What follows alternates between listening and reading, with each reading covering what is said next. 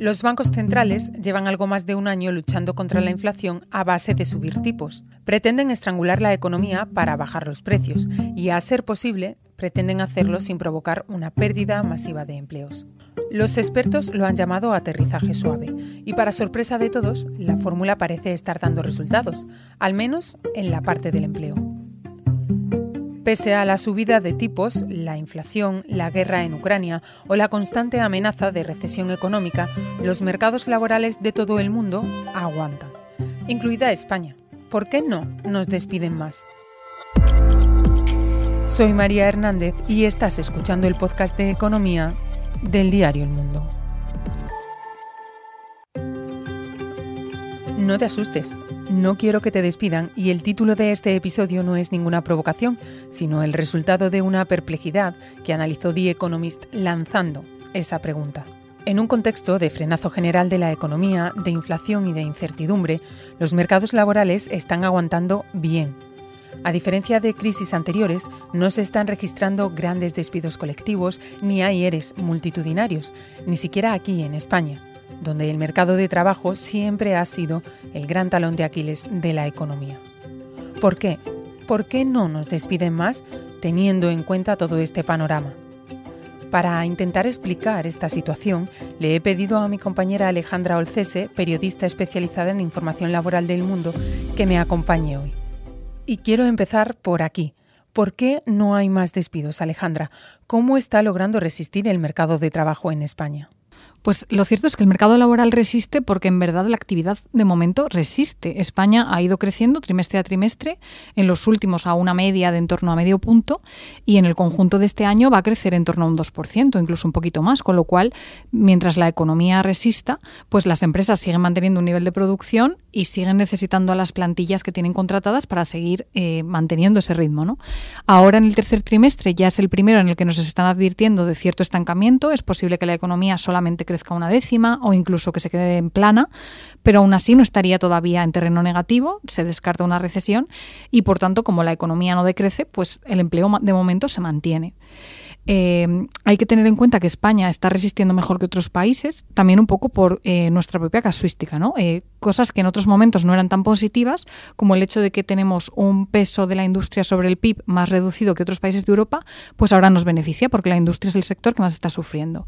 Influye también que ahora tenemos menos inflación que otros países, los salarios han crecido menos en los últimos años que la inflación y a lo mejor en otros países las empresas han tenido que aguantar una subida de costes más fuertes que la nuestra y entonces somos más competitivos o incluso el hecho de que España tenga un déficit público más elevado, pues eso también supone que hay margen para hacer un, impulso fiscal y eso estimula la propia economía. O sea que ahora mismo se están dando como un conjunto de factores que están contribuyendo a que España capee mejor la situación que el resto de Europa y entonces la actividad por el momento se mantiene y el empleo también. Hay también quien dice que las empresas no despiden a empleados porque tienen miedo de no encontrar reemplazo, que no hay mano de obra suficiente para los perfiles que se requieren. Eso eh, lo hemos visto y lo estamos viendo en países como Estados Unidos, pero no sé si se da también aquí en España. Es cierto que en España eh, hay, existe una bolsa de vacantes, ¿no? El problema que tenemos es que oficialmente no hay un índice que nos permita determinar cuántas hay con exactitud. Tenemos los datos del INE eh, que aparecen en la encuesta trimestral de costes laborales y ahí vemos que el número de vacantes es muy bajo, solamente 148.000. Aún así está en récord respecto a la propia serie del INE.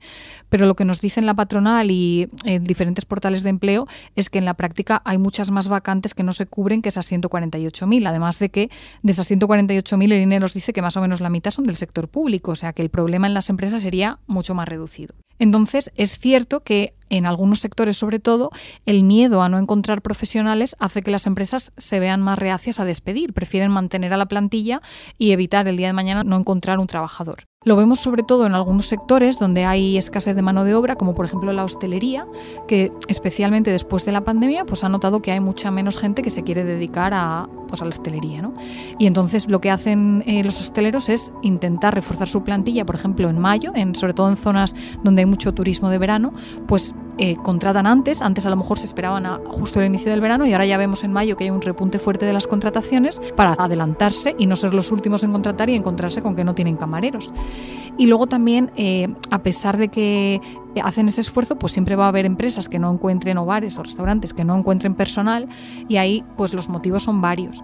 Influyen las condiciones, porque es un sector en el que las jornadas son muy largas, lo ha reconocido hace poco la propia patronal, y en el que los salarios son más bajos que en el resto de sectores, con lo cual pues eh, los trabajadores prefieren ocuparse en otra cosa y luego también se dan casos particulares, por ejemplo en Baleares en verano hace falta reforzar mucho la plantilla de hosteleros, pero de hostelería, pero un trabajador que esté como camarero en Baleares va a tener un sueldo que no le va a permitir alquilar un piso o una habitación, porque los precios en verano se disparan. ¿no? Entonces ahí se ve un problema también de que la propia casuística del lugar impide que se cubran las plantillas. Y luego también eh, lo encontramos en otros sectores eh, que requieren una cualificación intermedia, algo que también se ha apreciado mucho en la construcción, porque en España hay muy poca penetración de la formación profesional, que es el, como el tipo de formación adecuado para estos perfiles más técnicos. Y como hay tan pocos estudiantes, pues luego no hay personal suficiente para ciertas profesiones. Y por último, en, profesiones más cualificadas relacionadas con la tecnología, también vemos que falta personal porque, bueno, eh, simplemente porque los universitarios suelen optar más por carreras de humanidades o de arte que de ingenierías informática y en verdad son esas las que necesitan más trabajadores. Hay un dato del Banco de España, un dato reciente, solo quiero apuntarlo, eh, que dice que el 16,1% de las empresas encuestadas se han visto obligadas a reducir sus despidos precisamente por las dificultades de encontrar nuevos trabajadores dejar aquí apuntado este dato.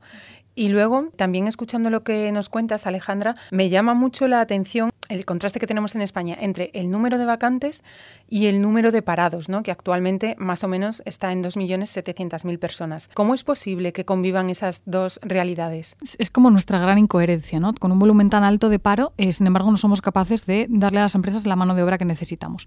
Bueno, pues son distintos los factores. Por un lado, influye que hay un desajuste grande entre el perfil que tienen los parados y los requisitos que demandan las empresas, porque no encaja, por ejemplo, la formación o la experiencia. Y aquí es clave que existan unos servicios de empleo que sean capaces de reciclar a las personas, que ofrezcan cursos de formación realmente interesantes que puedan servir a una persona que, por ejemplo, ha trabajado toda su vida en hostelería o mm, en cualquier otro sector, adquirir nuevas capacidades que le permitan entrar en un nuevo, en un nuevo puesto diferente. Luego, un segundo factor que puede influir es el hecho de que en España hay una resistencia muy fuerte por parte de los trabajadores a cambiar de residencia. ¿no? Según los últimos datos que salían hace poco, solo un 4,4% de los parados se han mudado en el último año por un empleo. Bueno, pues es una cuestión cultural, también es una cuestión, depende del caso de cada uno, a veces es una cuestión de la edad que tengamos, cuando ya las personas suelen tener una vivienda en propiedad y están pagando una hipoteca, les parece impensable cambiarse de residencia o si tienen familia y demás, pero en otros países no es así. En otros países la población está más dispuesta a cambiar de residencia por un empleo. Entonces, claro, tenemos el problema de que a lo mejor en una comunidad, en una época del año, se requieren muchos trabajadores o incluso todo el año, pero si los trabajadores que están parados en otra comunidad no están dispuestos a cambiar de residencia para trabajar, pues ahí se produce un desajuste complicado.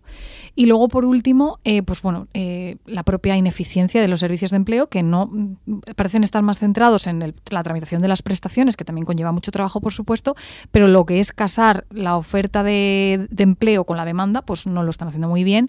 Y de hecho, el mayor número de personas que busca empleo, pues lo hace por otro tipo de portales, e incluso de forma informal. Antes se me ha olvidado comentarte que una de las razones por las que también parece que hay tan pocas vacantes es porque las pequeñas empresas que es el 99% del tejido productivo del país, pues no van al SEPE para buscar un trabajador o no van a una fuente oficial, lo hacen de manera informal, por el boca a boca, entonces todas esas vacantes sin cubrir en pequeña empresa pasan desapercibidas. Eso invita también un poco a la reflexión del papel, del rol, de la estructura del SEPE, ¿no? Pero no es lo que nos ocupa, pero bueno, ahí lo ponemos en la lista de pendientes. Ante esta falta de trabajadores de la que estamos hablando, se podría pensar que los salarios están subiendo, ¿no? que eh, las empresas eh, podrían estar intentando pagar más a los empleados para que se queden, para retenerlos a los que están o para atraer a los que necesitan. No sé si eso está ocurriendo en España. En términos generales, mm, no es lo que estamos viendo, porque en los últimos dos años, 2021 y 2022, los salarios en España han subido mucho menos de lo que ha subido la inflación. O sea que en realidad todos los asalariados nos hemos empobrecido en términos reales. Ahora, este año, en el 23, ya sí que estamos viendo que los salarios están subiendo por encima de lo que suben los precios, pero mm, tampoco hemos compensado la pérdida de los años anteriores. Eso en términos generales. Sí es cierto que en aquellos sectores en los que hay falta de trabajadores, pues sí que se ha producido un aumento de salarios más sustancioso sobre todo en los que están altamente cualificados. Entonces ahí eh, lo que nos dicen diferentes eh, consultoras de recursos humanos e incluso empresas es que al final el trabajador es el que tiene la sartén por el mango, porque ellos saben que están cotizados, son pocos, y ya no solo negocian el salario, que también, sino condiciones laborales más ventajosas, conciliación, teletrabajo, horarios, o sea, ahí ellos han ganado mucha fuerza de negociación porque saben que están demandados y son muy pocos. Y, otra derivada que podríamos esperar eh, es que si hay puestos vacantes, se pueda estar dando un aumento en la creación de empleo. Eh, no sé si es esa también la situación. Sí, el empleo de momento va un poco acorde a la actividad. Pues como la actividad crece, el empleo también ha crecido. De hecho, en lo que llevamos de año eh, se han creado más de 400.000 puestos de trabajo, que es casi como incluso se mejora el ritmo del año pasado, que ya fue bueno. Hemos llegado a los 20,7 eh, millones de afiliados a la seguridad social, que se ha batido el récord previo a la burbuja inmobiliaria. O sea que los datos de empleo no, se pueden criticar en cuanto a la cantidad de personas que están trabajando en España. Lo que sí se podría a lo mejor afear al mercado laboral, que es algo que hemos seguido aquí en el mundo bastante, es la cantidad de horas trabajadas, porque ahí vemos que no estamos en los niveles tan altos que teníamos en 2007. Influye que en general las jornadas laborales se acortan, que ha cambiado la composición de la economía y ya no tienen tanto peso eh, sectores a lo mejor como la construcción que eran muy intensivos en horas, pero a pesar de todos esos cambios, la realidad es que ha habido un auge del empleo a tiempo parcial, de también de los fijos discontinuos que no trabajan todos los días del año, y eso hace que en el cómputo total, pues aunque hay más gente trabajadora, el trabajo se reparte entre más, con lo cual el trabajo total es menor. Y por último, ¿cuánto tiempo puede resistir así nuestro mercado laboral? Es decir, esta situación de la que nos has estado hablando podría darse la vuelta y podríamos empezar a ver un aumento en los despidos, ERES y otras situaciones en esa línea que hemos vivido en otras crisis. Te lo pregunto de otra manera, ¿van a despedirnos más? Bueno, depende, ¿no? yo no te puedo decir si sí o si no, porque ya, ya vimos cómo irrumpió la pandemia y nadie la esperaba. O sea, por poder todo puede pasar. Pero si mantenemos todo el escenario constante como está hasta ahora, pues las previsiones no son negativas, porque ese sí que se prevé cierto estancamiento de la española, pero a corto plazo se descarta una recesión podríamos tener un trimestre negativo, incluso dos, quizá una recesión técnica, pero no más. Entonces los expertos ahora descartan una crisis inminente y mientras la actividad aguante, aunque sea plana, pues el empleo se espera que haga lo mismo. A lo mejor se va a ralentizar la creación de empleos, es así, se va a crear menos, pero no está previsto que se destruya empleo. De hecho, el Banco de España espera que la tasa de paro baje al 11,5% el año que viene y al 11,3% el siguiente, o sea, espera una continuidad positiva del paro. Es verdad que en ciertos sectores está habiendo despidos. Eh, de hecho, en julio eh, hubo casi 4.800 personas afectadas por despidos colectivos, que es el récord desde el año 2013. O sea, sí vemos que hay sectores que están recurriendo a la reestructuración, pero no es algo generalizado de toda la economía española.